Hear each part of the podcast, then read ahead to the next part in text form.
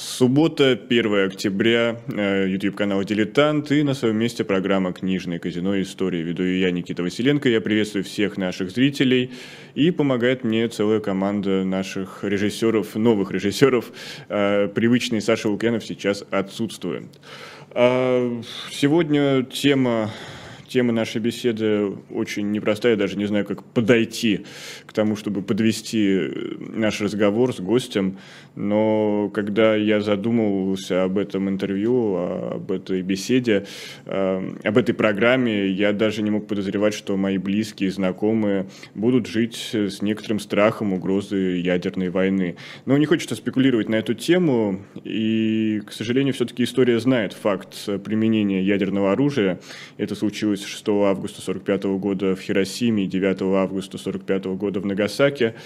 И этот исторический сюжет мы сегодня разберем. И поводом для, один из поводов для разбора этого сюжета стала книга, которая вышла в издательстве «Индивидуум» «Колокол Нагасаки. Воспоминания Такаси Нагай», доктора Такаси Нагай. И в гостях у нас переводчик этой книги Марк Тульчинский. Марк, здравствуйте. Добрый день, Никита. А, давайте напомним контекст. А, понятно, шла Вторая мировая война, и э, к этой трагической дате, 9 августа 1945 года, когда бомба была сброшена на Нагасаки, Япония подошла а, с определенными какими-то политическими и военными военными исходами. Ну, давайте, Марк, напомним, что же, э, что же было, что из себя вообще представляла Япония, имперская Япония того периода?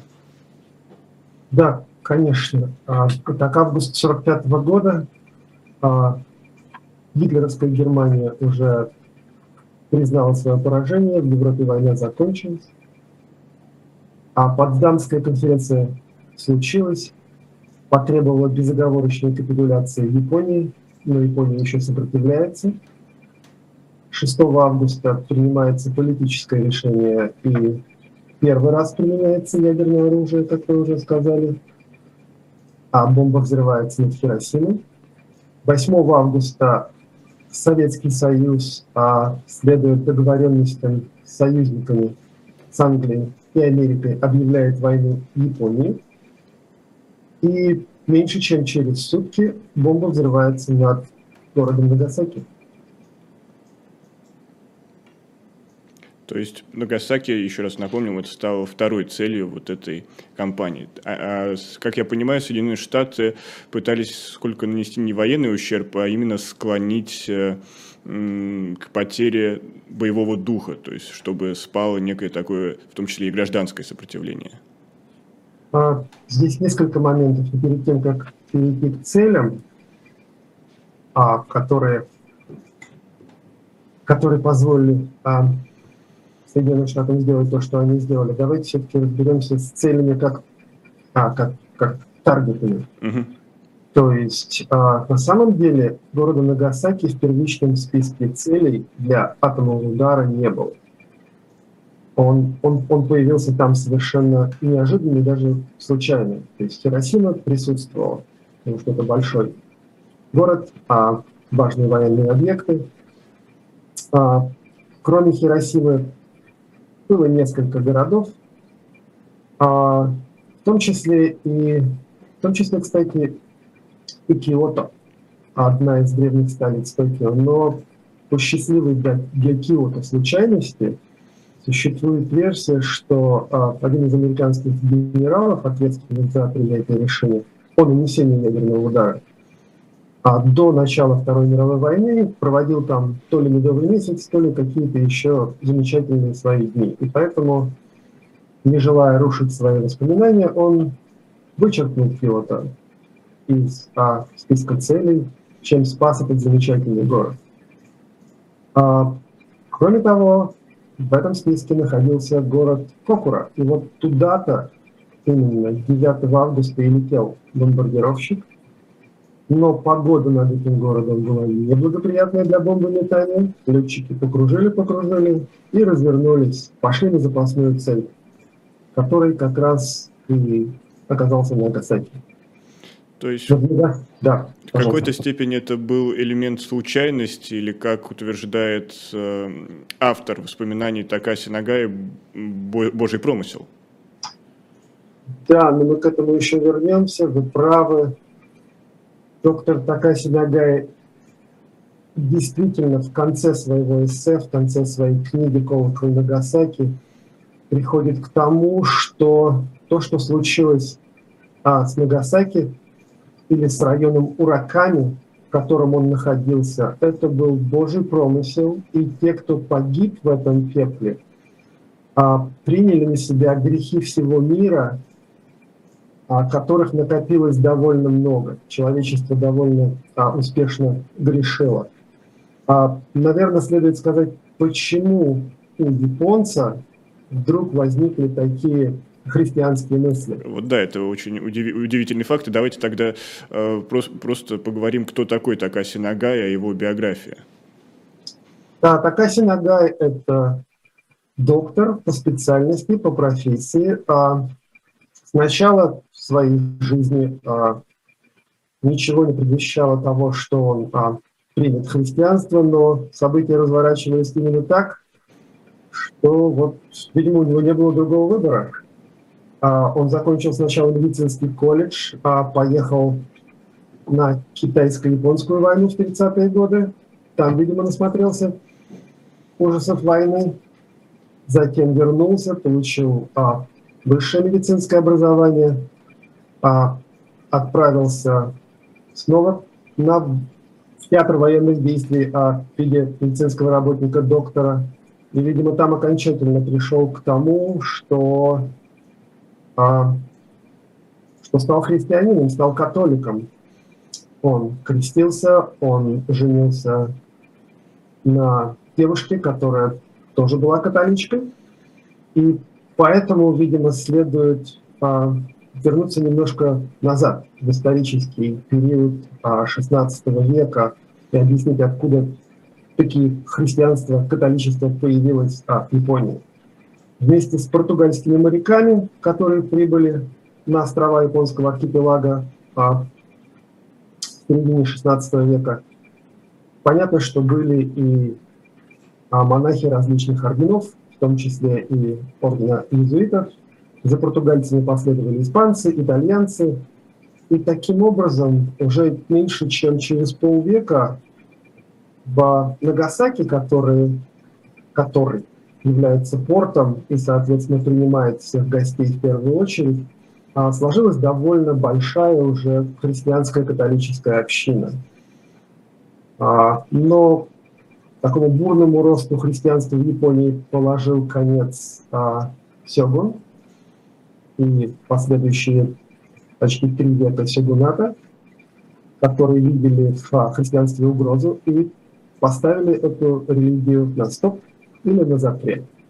Более того, а, известны случаи исследования католиков-христиан, 26 а, мучеников Нагасаки а, были схвачены, их пытали, их, от них требовали отказаться от их религии, они прошли с крестами длинный путь а, из Нагасаки в центр Японии обратно, и потом их распяли за то, что они не отказались от своих убеждений.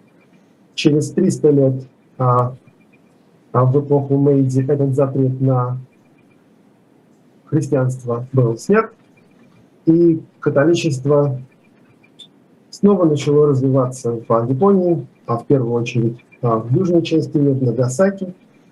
И к моменту 30-40-х годов прошлого века в Нагасаки была довольно большая христианская община а, с собором, а, в котором, о котором, кстати, идет речь в книге, и колокол которого является главным героем произведения.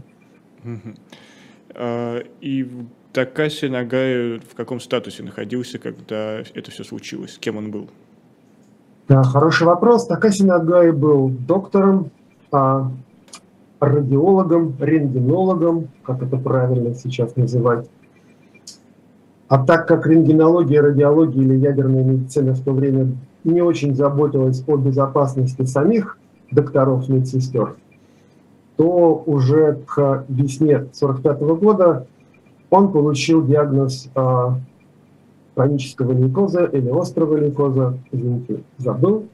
Но смысл в том, что ему уже поставили такой диагноз и предрекли не более чем 1-2-3 года жизни. То есть он находился в статусе врача, отца, у него было двое детей, мужа, которому оставалось жить а, довольно немного времени, потому что он, спасая людей, а, получил вот ту кумулятивную общую смертельную дозу а, радиации за то время, пока работал на своем месте. То есть он уже был обречен на момент э, взрыва ядерной бомбы? Он уже был обречен. А более того, они с женой обсуждали, как будет складываться будущее их семьи без него. Но получилось так, что когда бомба взорвалась над ураками, а его жена была дома, детей они успели отправить в горы, в деревню, потому что информация о том, что случилось 6 августа над Хиросимой уже распространилась, и они, спасая детей, отправили их к бабушкам.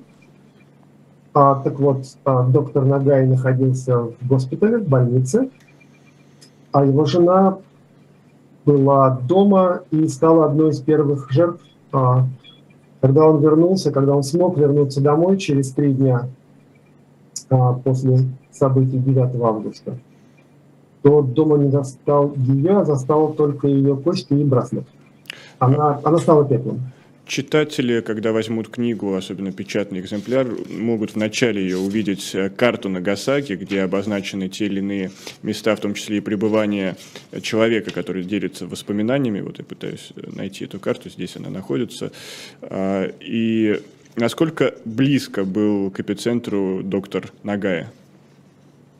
А, насколько я понимаю, а, клиника университета Нагасаки находилась а, в районе километра от эпицентра взрыва.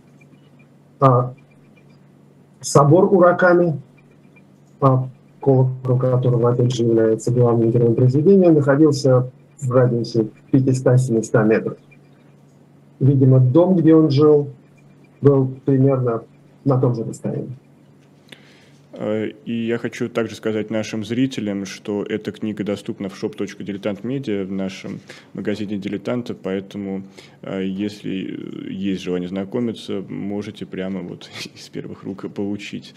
А очень любопытна судьба этой книги, то, что она вышла на русском языке только благодаря вам в этом году и ранее не переводилась. С чем вы это связываете? Потому что, с одной стороны, для советской пропаганды это была бы идеальная книга, чтобы чтобы напомнить о разрушительном влиянии американского империализма, который ради своих целей готов поскупиться жизнью миллионов, э, сотен тысяч японцев.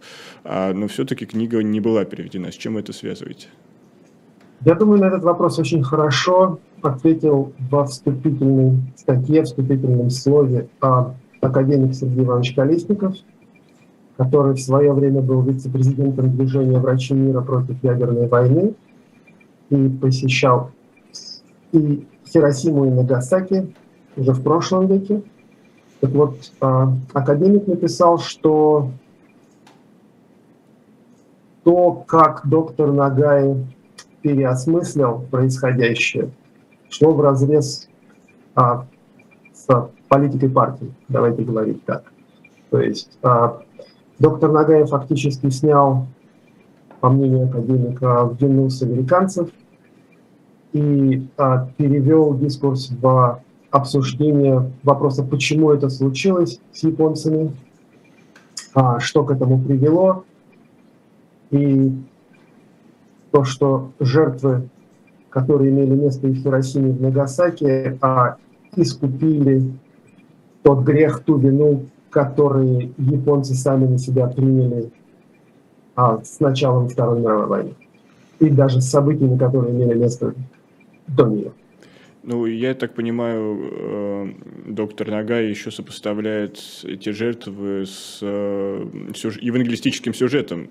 То есть это буквально э, Христос, который пожертвовал собой ради спасения всех людей. Да, именно так он и говорит в предпоследней главе своей книги о том, что люди, которые сгорели, которые погибли, они приняли на себя грехи всего мира, так как в свое время это сделал Христос. А как вообще менялось восприятие этой трагедии японцами? Потому что э, Япония была довольно милитаристской державой, и вот ключевое слово «держава». Они э, чтили свои традиции, традиции страны воинов. И вот этот, э, несомненно, сокрушительный удар просто как-то он сокрушил не только физически, но и какие-то определенные устои. Как это все менялось со временем? А, смотрите, я не могу говорить за всех японцев, потому что сам им не являюсь. Мы можем говорить только о нашем понимании того, а, как отношение японцев а, менялось к тому, что происходило. И давайте попробуем оценить это на примере доктора Нагая. А, в, первых частях, в первых главах своей книги он пишет о боевом духе, приводя в пример героев прошлого, а, обращаясь не к лозунгам, но все равно к, к духу японского народа, к духу народа Ямато, который должен защищать свою землю во что бы то ни стало, до последней капли крови. А затем, уже после взрыва, после бомбы, а, во время того, как он и его коллеги помогают больным и раненым, умирающим и у тех, у кого еще есть шанс видимо, приходит переосмысление, и вот книга заканчивается тем, о чем мы говорили, да, тем, что а, взрыв бомба была принята ногой как искупление грехов японского народа. И прежде чем продолжать отвечать на ваш вопрос, давайте вернемся к, к политикам. Я не ответил на вторую часть предыдущего вопроса. Mm-hmm. Интересный факт состоит в том, что военные американские были против применения ядерного оружия. Мы не говорим сейчас об ученых физиках, которые очень быстро осознали а, то, что они сделали в рамках Манхэттенского проекта. И многие начали выходить из того проекта. Это проект по созданию атомной бомбы.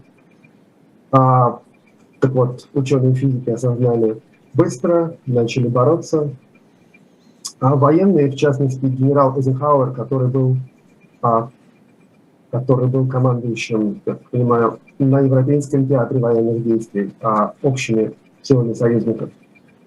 А, он был против этого, другие генералы были против.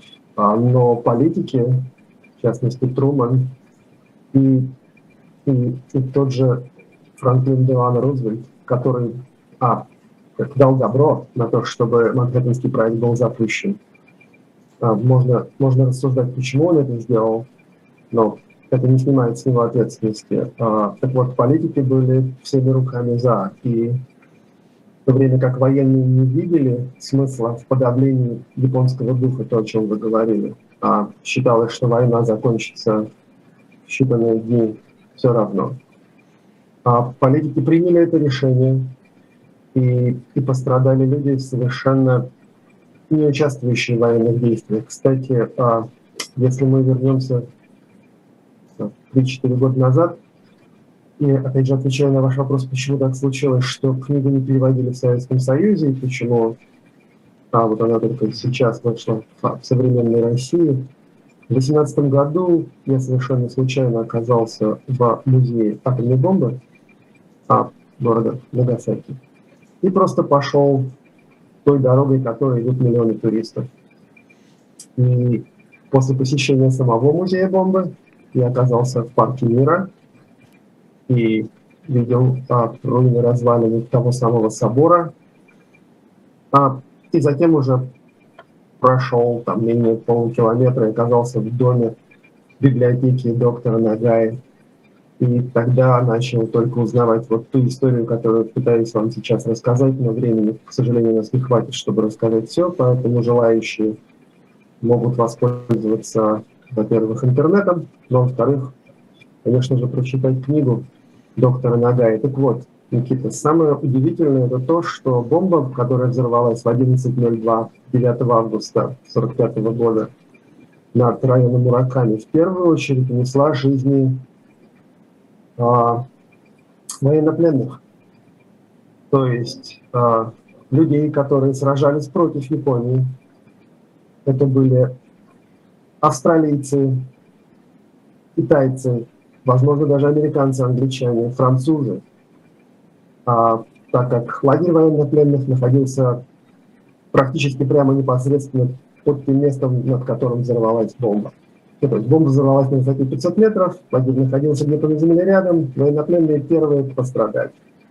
Вторыми, если так можно сказать, пострадавшими, а несправедливо, хотя про справедливость говорить а, не приходится, были а, корейские рабочие, рабы, можно сказать, да, которых насильно экстрадировали а, из их страны в Японию, и они работали там. А, и, наконец, самый а, большой пострадавший оказалась община католиков, а, поскольку там находился собор Ураками, известный, самый большой, кстати, католический собор во всей Азии на тот момент. Вот, это про то, как цели политиков нарушают обычный ритм жизни простых людей, причем совершенно безумным образом. Но ну, тут вот интересно, что господин Э, Нагая, будучи католиком, то есть э, человеком, который исповедует христианскую веру, у которых миллиарды адептов, все равно был патриотом своей страны, и он с болью в сердце пережил поражение. В какой-то момент э, поражение страны для него стало важнее, чем те жертвы, которые были из-за ядерной бомбы. А, да, согласен с вами. То есть а, вот доктор Нагай проделал непростой долгий путь. А, он потерял все, потерял жену, слава богу, у него остались живы дети.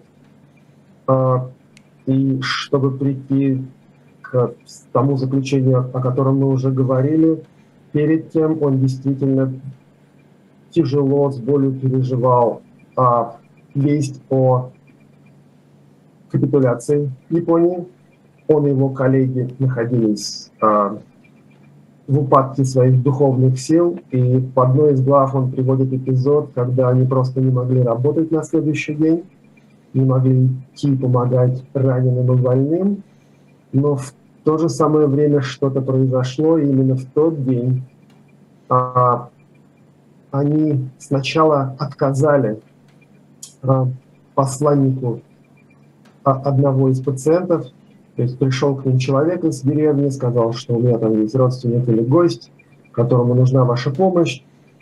Они ему ответили, ну о каких, о каких пострадавших ты можешь сейчас говорить, если у нас сейчас вся Япония страдает и, и скорбит. Мы не будем тебе помогать, отослали его в Освояси, но не успел тот человек скрыться за горизонтом, как доктор Нагай понял, что он вот тот самый момент поступил неправильно – и, и надо бороться за жизнь одного человека. Та милитаристская Япония ушла, ее больше нет, а остались люди, и, и, и, и в людях как раз и заключается главное богатство страны, и за них надо бороться. И поэтому он попросил одну из медсестер догнать того человека, ободрить его и сказать, что они скоро прибудут с помощью. А, мы здесь должны сделать небольшую паузу. Я напомню, у нас сегодня в центре внимания книга «Колокол Нагасаки» Такаси Нагая. И у нас в гостях переводчик этой книги Марк Тульчинский. Мы совсем коротко прервемся и скоро вернемся и продолжим нашу беседу.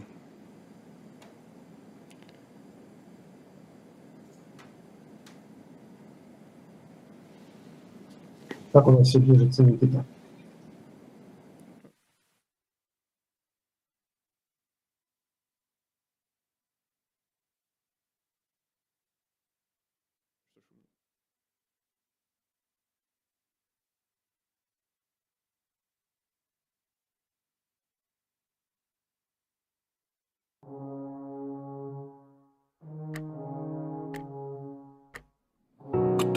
Человек?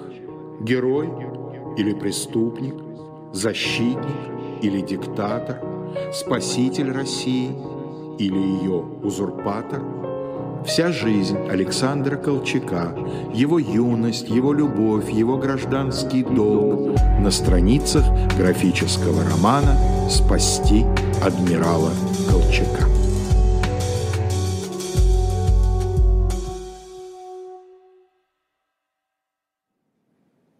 Мы продолжаем программу, мы продолжаем программу «Книжное казино. История». Я напомню, у нас в центре внимания книга «Колокол Нагасаки» Такаси Нагай и в гостях э, переводчик книги Марк Тульчинский. Кто этот человек? А, здесь Герой вы уже упомянули, что впервые узнали об этой истории, когда или были диктатор, в Нагасаки и посетили спаси. дом-музей э, господина Нагая. И вообще, как сейчас японцы хранят память о тех событиях? Как это все выглядит, в каких ритуалах это воспроизводится? Ну, смотрите, а, ежегодно 6 и 9 августа происходит а, это траурное собрание а, по поводу того, что произошло в Хиросиме и Нагасаки. А, кроме того, а, японцы, особенно те японцы, которые выжили а, после этих событий а, непосредственно или, а, или являются детьми тех, кто пострадал во время взрывов, пытаются донести снова до всего мира. А, известный термин хибакуся, обозначающий как раз тех, кто выжил после а, бомбардировок Хиросимы и Нагасаки. А, они сформировали общество как в самой Японии, так и за пределами этой страны, и пытаются донести до человечества а, ужас ядерных бомбардировок и, и то, чтобы это больше никогда не повторилось. А, наверное, в этом они видят а, свой долг а, и долг перед своими родными, которые погибли в те, в те ужасные дни. А, возвращаясь к биографии Такаси Нагая, эта книга является вот таким неким, а, наверное, громкое слово манифестом, но некоторым гуманитарным долгом перед обществом, перед миром, чтобы избежать повторения этих трагических событий. Но вы вначале упомянули, что он был рентгенологом и не понаслышке знает, что такое радиация. И с точки зрения медицинского работника, какой он вклад после себя оставил именно с точки зрения лечения той же самой лучевой болезни? Да, спасибо, спасибо за ваш вопрос, Никита. А, действительно, доктор Такаси Нагай выступил не только а, в, в качестве описателя событий, а, происходивших а, в Нагасаки в день взрыва и в месяцы ближайшие после него. Он был врачом, довольно квалифицированным, и смог сразу оценить а, и понять, что же произошло. Он и его коллеги стали собирать бесценный материал о том, как этим людям, как этим пострадавшим можно помочь, начиная с описания симптомов а, поражений, а, вызванных а, атомной бомбой, и затем выбирая и подбирая возможные методы лечения для а, избавления от от боли, то есть оказывая чисто паллиативное а, лечение, так и а, оказывая более существенные методы воздействия. И в его книге «Колокол Нагасаки» есть отдельные главы, которые посвящены как раз и симптомам, и тем способам и методам лечения, которые доктор Нагай и его коллеги применяли для помощи пострадавшим. Это, насколько я понимаю, был первый опыт а, именно врача, а, который обобщил а, вот те медицинские знания, которые имелись на, на момент 45 года по течению болезни, вызванной а, поражающими факторами ядерного взрыва и по способам, методам, методам ее, этой болезни лечения. А, как вам кажется, из того, что он успел описать, тут, наверное, получается обратный вопрос, что он не успел узнать о лучевой болезни? А, там была не только лучевая болезнь, да, там же люди страдали и от а, ударной волны, а, а, термического поражение. А я не знаю, что он не успел узнать. Понятно, что это был первый, первый опыт. А, и, и, и самое главное, доктора же остались а, фактически только с голыми руками, о чем он пишет. То есть а, бомба же не, не выбирала а жертв, а, она просто разрушила все, в том числе и медицинское оборудование, медикаменты. И у них были довольно ограниченные запасы в первое время а, средств, которые они могли применять. Потом, а, конечно же, из других регионов Японии к ним а, начали приходить а, поставки медикаментов, оборудования, бинтов. Но, я так понимаю, в первые дни недели этого ничего не было, и они фактически лечили словом и руками. А, вот. А, и я не знаю, что он не успел узнать, но а, он и его коллеги оставили вот те бесценные записи, а, которые, которые, которые, наверное, влегли в основу а, продолжения а, учения, лечения последующими поколениями японских докторов. Да, здесь я, признаюсь, э, некорректно сформулировал вопрос, что он не успел узнать, потому что э, он действительно очень много в книге с большим интересом писал о том, э, как это все проходит, потому что он профессионально этим занимался, он общался об об этом с коллегами, и у него было много предположений, которые, к сожалению, из-за его скоропостижной смерти, я так понял, он через два года после описываемых событий скончался, если я правильно понял, изучил его биографию. А, не совсем. А удивительным оказалось то, что вот мы уже говорили о том, mm-hmm. что он получил смертельный диагноз в мае 45-го или весной 45-го, но по какому-то странному стечению обстоятельств а тот бог, в которого он верил, дал ему больше лет жизни, mm-hmm. чем, чем дали ему коллеги-врачи. Доктор Такаси Нагай умер 5 мая 51 года. Даже 51-го. Да, то есть фактически он почти 6 лет после взрыва смог прожить. Видимо, то, что он делал, давало ему силы. А понимание того, что если он умрет, его двоих несовершеннолетних детей заберут в приют, давало ему силы. И, кстати, а, вот эта книга, о которой мы говорим сегодня, она первая, но не единственная, которую он успел написать.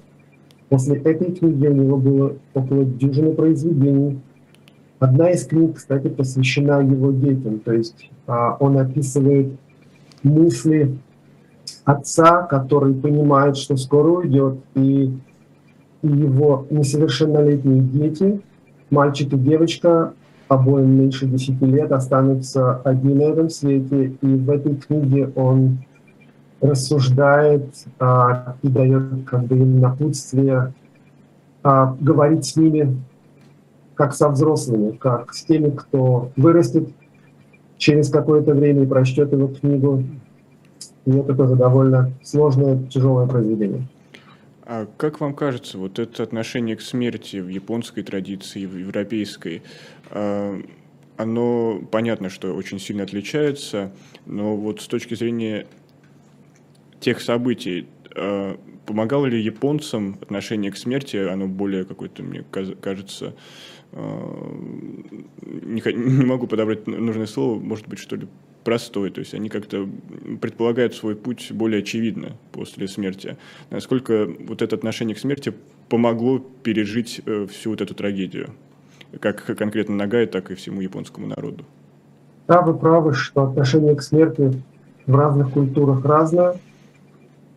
И а, действительно, так как японцы в основном являются последователями синтоизма, куда органично вплетается буддизм, они не боятся смерти, как, возможно, боимся ее мы. Они относятся к ней как к, как к естественному а, развитию событий жизни. А, и, и поэтому вот весь ужас происходящего, происходившего тогда, а, он воспринимался, опять же, через призму а, той культуры, той религии, в которой а, находились японцы.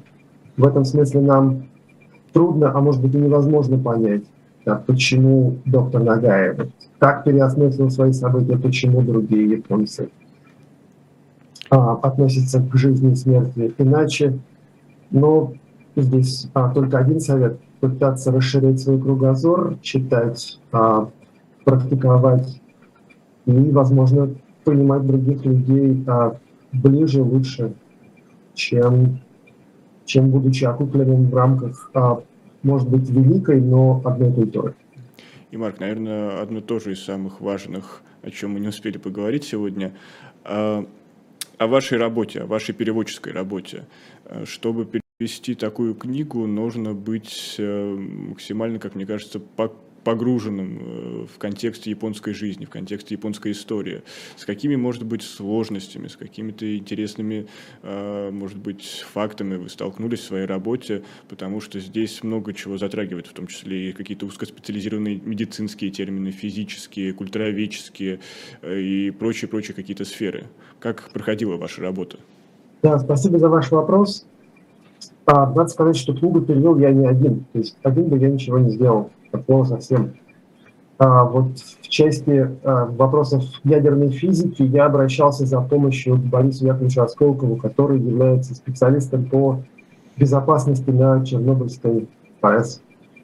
То есть и он, он, он, он как из первых рук знает, что это такое, и он оказал мне безумную помощь а, а, в том, что что было и что касалось вот а, моментов физики, ядерной физики. А, так получилось, что по специальности я врач, и поэтому медицинские моменты мне было ну, не просто, но я был способен а, заниматься переводом самостоятельно. А, огромный просто, безумно неподъемный культурологический слой. А, вот в переводе отдельных моментов отсылок к прошлому, отсылок к каким-то, не знаю, кулинарным а, вещам, к природе, к флоре, фауне Японии. Здесь, а, здесь тоже мне была оказана неоценимая помощь а, и, и консультации. В общем, я пытаюсь сказать, что в одиночку я бы этого не сделал никогда. И перевод и даже не перевод, а культурная адаптация, назовем ее так, этой книги заняла большее время, чем фактически сам перевод.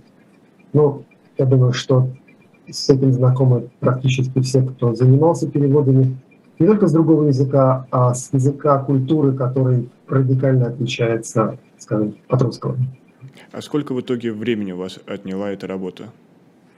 А, у меня не было какой-то конкретной даты, к которой я ее должен был закончить. Сама идея родилась, как я уже сказал, весной 2018 года. И а, книга была почти готова, наверное, зимой этого года. То есть а, почти 4 года. Но опять же, не было никаких сроков, не было никаких... А, а, не, не было никакой штурмовщины, да, давайте говорить теми терминами, к которым мы привыкли, поэтому Задача была одна – постараться перевести ее как можно ближе к оригиналу, а, и, возможно, остались какие-то недочеты, но так получилось, что начав ту работу в 2018 году, никто не мог представлять, что книга будет настолько актуальной в 2022. Как я часто, наверное, говорю в этой передаче, книга действительно задевает нерв времени. Я напомню, что она вышла в издательстве «Индивидуум», и она доступна на сайте издательства, доступна также в нашем магазине shop.diletant.media. Кроме того, там сегодня еще есть одна книга, и она отдельно посвящена бомбардировке Хиросимы. Тоже обратите, пожалуйста, на нее внимание. И вот сейчас я хотел попросить Марка Тулучинского обратиться к нашим зрителям. Это, и даже не знаю, редко такое делаю, даже когда у нас находятся не только переводчики, но и писатели. А, какое-то напутствие для читателя этой книги можете дать? Знаете, я, наверное, не скажу лучше, чем великий аварский дагестанский поэт Расул Гамзатов, который в своем произведении «Колокол Хиросимы» а, написал, сказал следующее – а если вдруг не живой прервется воздух и разорвутся бомбы, все, тогда окажутся смертельными и воздух, и хлеб, и соль, и розы, и вода. Вот если каждый человек задумается о том, что хотел сказать великий поэт, и попытается сделать что-нибудь, чтобы этого не произошло, я думаю, что тогда и книга доктора Нагая, и то, что вы, Никита, нашли возможность и время пригласить меня в эту передачу, за что вам огромное спасибо, уже будет иметь смысл. Э, переводчик книги «Колокол Нагасаки» Марк Тульчинский. Напомню, что это воспоминания доктора Тагаси Нагая, э, издательство «Индивидуум». Пожалуйста, обязательно к прочтению. Вот слово «обязательно» – это то слово, которое я прямо сегодня хочу употребить. И, Марк, спасибо большое, что нашли время на наше приглашение. И, надеюсь, до новых встреч. Надеюсь, в более радостных обстоятельствах. Взаимно, Спасибо большое. Ну, а сейчас книжное казино истории дальше продолжает свою работу. Совсем скоро к нам присоединится Николай Александров, и мы с ним обязательно отправимся в мир книжечек, потому что у Николая Александрова есть небольшой должок перед вами. А, как вы помните, в прошлый раз у нас были некоторые технические заминки, из-за чего а, в прошедшей программе обзора книжечек не было. Ну, а сейчас э, у меня много спрашивали, э, что, что почитать на фоне всех э, событий. Да, вот книга Колгл колокол Нагасаки, который вот у меня находится в руках, э, я вот вижу, э, показываю вам ее на камеру. Это книга, которая не просто задевает нерв времени, а задевает, наверное, каждый мой нерв, потому что это одна из немногих книг, которые прочитал за последние э, месяцы и буквально прослезился. Настолько подробно описана та трагедия японского народа, и очень не хочется, чтобы это повторялось вновь. Но, к сожалению, кто вчера слышал и читал э, речь президента России, он как-то ненароком намекнул, что вот американцы создали прецедент использования ядерного оружия своими бомбардировками Хиросимы и Нагасаки, и вот эти слова, особенно слово «прецедент» в устах российского президента, это какой-то очень грустный намек. Ну, давайте думать о том, что все будет хорошо, и э, будем э, жить и фокусироваться на своих делах, потому что в данный момент это самое важное, что мы можем сделать. Ну а что еще почитать на фоне всего происходящего, то а, очень очень-очень э, важно сейчас, мне кажется, вспомнить несколько книг. Во-первых, э, Шварц, его пьеса, повесть э, «Как победить дракона», э, она настолько э, всегда актуальна была. Понятно, что написывал времена Э, другие. Понятно, что это была метафора на то, что происходило в его время, но э, сейчас это просто заиграло новыми красками, но э, Гашек, Гашек со своим бравым солдатом Швейком, это вот то, что просто, просто, просто сейчас на, на, настолько совпадает на фоне новостей мобилизации, что э, даже если вы не хотите прочитать всю книгу, то какие-то избранные моменты, они обязательно, хотя бы потому, что, в отличие, например, от Ремарка с его «Три товарища» или, э, не знаю, «На Западном фронте без перемен», то э, Швейк, по крайней мере, не, не вгоняет в такую вселенскую тоску. Ну а вот я сейчас вижу, к нам присоединяется Николай Александров. Николай, слышите ли вы меня? Да, да, да, Никит, да. Добрый день. Николай, добрый Надеюсь, день. что сегодня у нас пройдет да, я, я, я, раз, я, да. я постараюсь просто не дышать в этой студии, чтобы наверняка все, э, э, кто на нашей стороне, были с нами. Николай, отдаю вам студию, отдаю вам время, приступайте. Да, да, да, да, да. Ну, э, я все-таки рассчитываю, те, те, тем более, что хотел бы подхватить ту тему, которую ты уже затронул, Никита. Это книги, не знаю, ремарк Хемингуэя можно бы назвать еще целый ряд авторов, ну, вроде Нагари, Селина. А, и можно вспомнить некоторых отечественных авторов. Я думаю, это потому что иногда кажется, что невыученные уроки, э, как литературные, так и исторические, а, они до сих пор э, как бы сказываются. А, потому что, конечно, можно читать в детстве трех мушкетеров, «Капитан Сарви Голова» и другие приключенческие книги.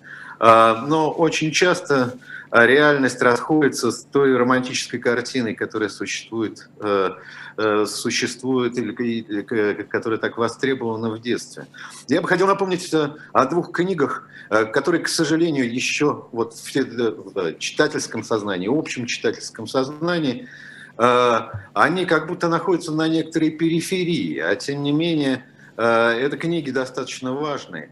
Э, просто потому, что они написаны по-другому. Когда-то в 70-е, 80-е годы все знали, что существует так называемая лейтенантская проза. Вспоминали даже Виктора Некрасова эм, того периода, Э, его жизни, когда он еще не уехал во Францию, его книжку на, э, в окопах Сталинграда, которая, кстати говоря, получила э, сталинскую премию.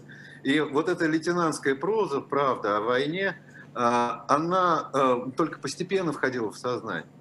И в 90-е годы появились книги уже совершенно а, особой тонации. Первая книжка, о которой я хотел бы напомнить, действительно напомнить, просто потому что ее забывают, а она чрезвычайно важна, это книга Виктора Астафьева «Проклятые и убиты». А, книга, а, с моей точки зрения, итог всего его писательского пути. Написана с невероятной силой, и которая просто говорит вот о тех новобранцах, мальчиках, которые отправились на войну.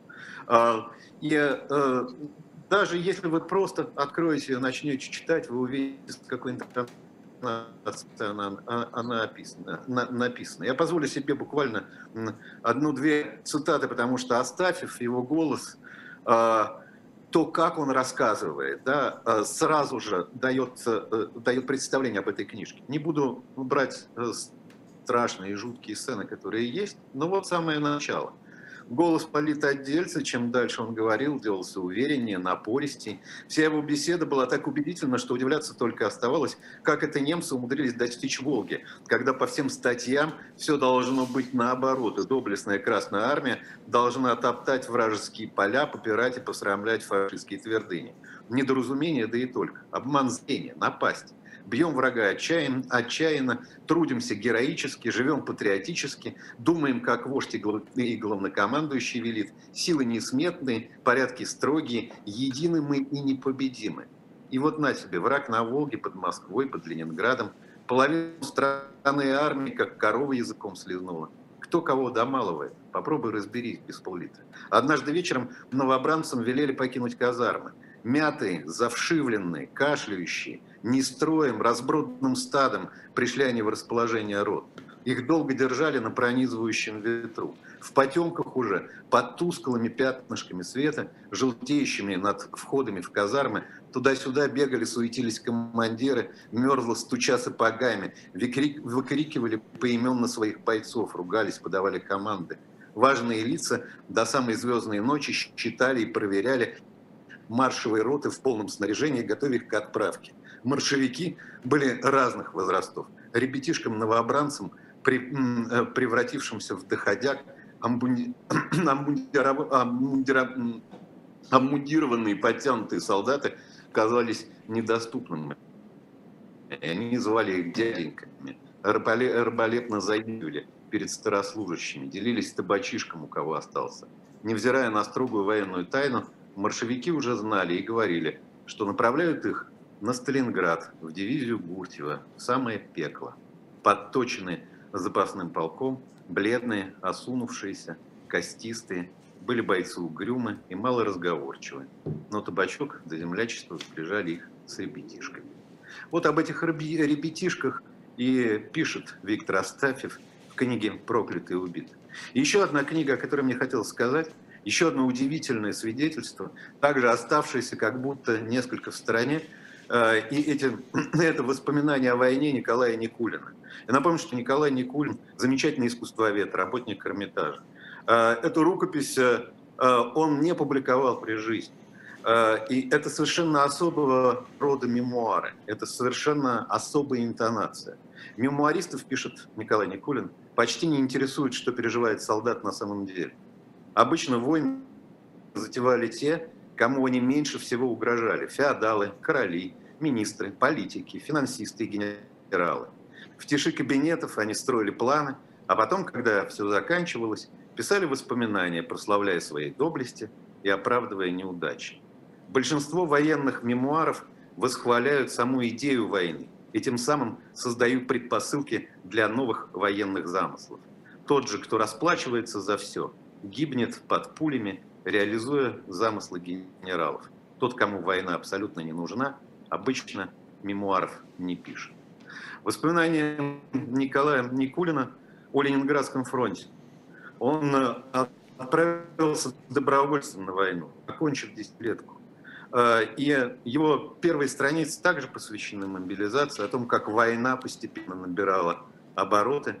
Война, между тем, где-то шла, что-то происходило, но никто ничего толком не знал. В госпитале стали привозить раненых, уезжали, уезжали врезала, врезалась в память сцена отправки морской коты.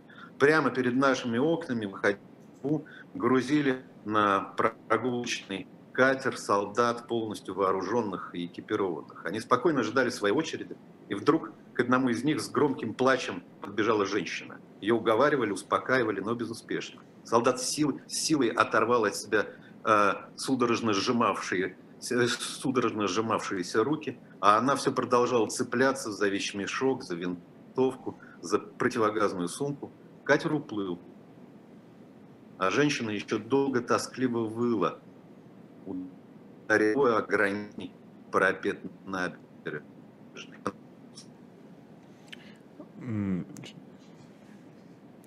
Здесь у нас небольшая техническая проблема. Небольшая техническая проблема у нас, да. Но я думаю, что э, не зря я привел такие большие цитаты, Никит. Угу. Да? Э, мне кажется, что просто эти книги очень важны. Я буду пока говорить, пока техническая проблема не, не, э, не, не устранится. Э, мне кажется, что эти книги чрезвычайно важны. И Астафьев, и Никулин э, пишут о том, э, о чем, как правило, умалчивается, о чем, как правило, вообще достаточно трудно говорить.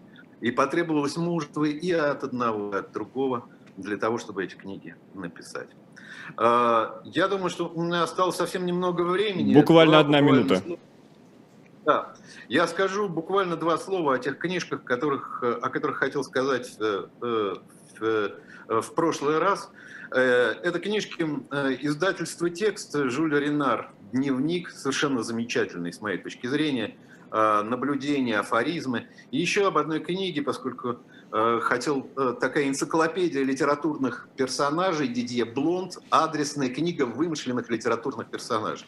Довольно любопытная работа, потому что она соединяет в себе художественную литературу и историю.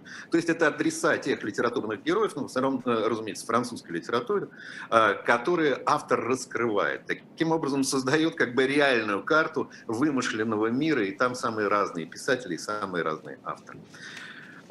Всем желаю добра и, и мира. И на этом, наверное, наш обзор мы сегодня будем завершать, Никита. В следующий раз а надеюсь, о других книгах. Да, обязательно, обязательно в следующий раз. Так что должна у нас быть какая-то традиция сейчас, чтобы был горизонт планирования. Так что прощаюсь до следующей субботы. Напомню, это была да, программа. Да, я согласен. Книжное казино «История». Да, да, смотреть в будущее, это главное. Да, да. Николай Александров, Никита Василенко, наш сегодняшний гость Марк Турчинский. До новых встреч, а сразу после нас на живом гвозде Ольга Журавлева Водня отвечает на ваши вопросы.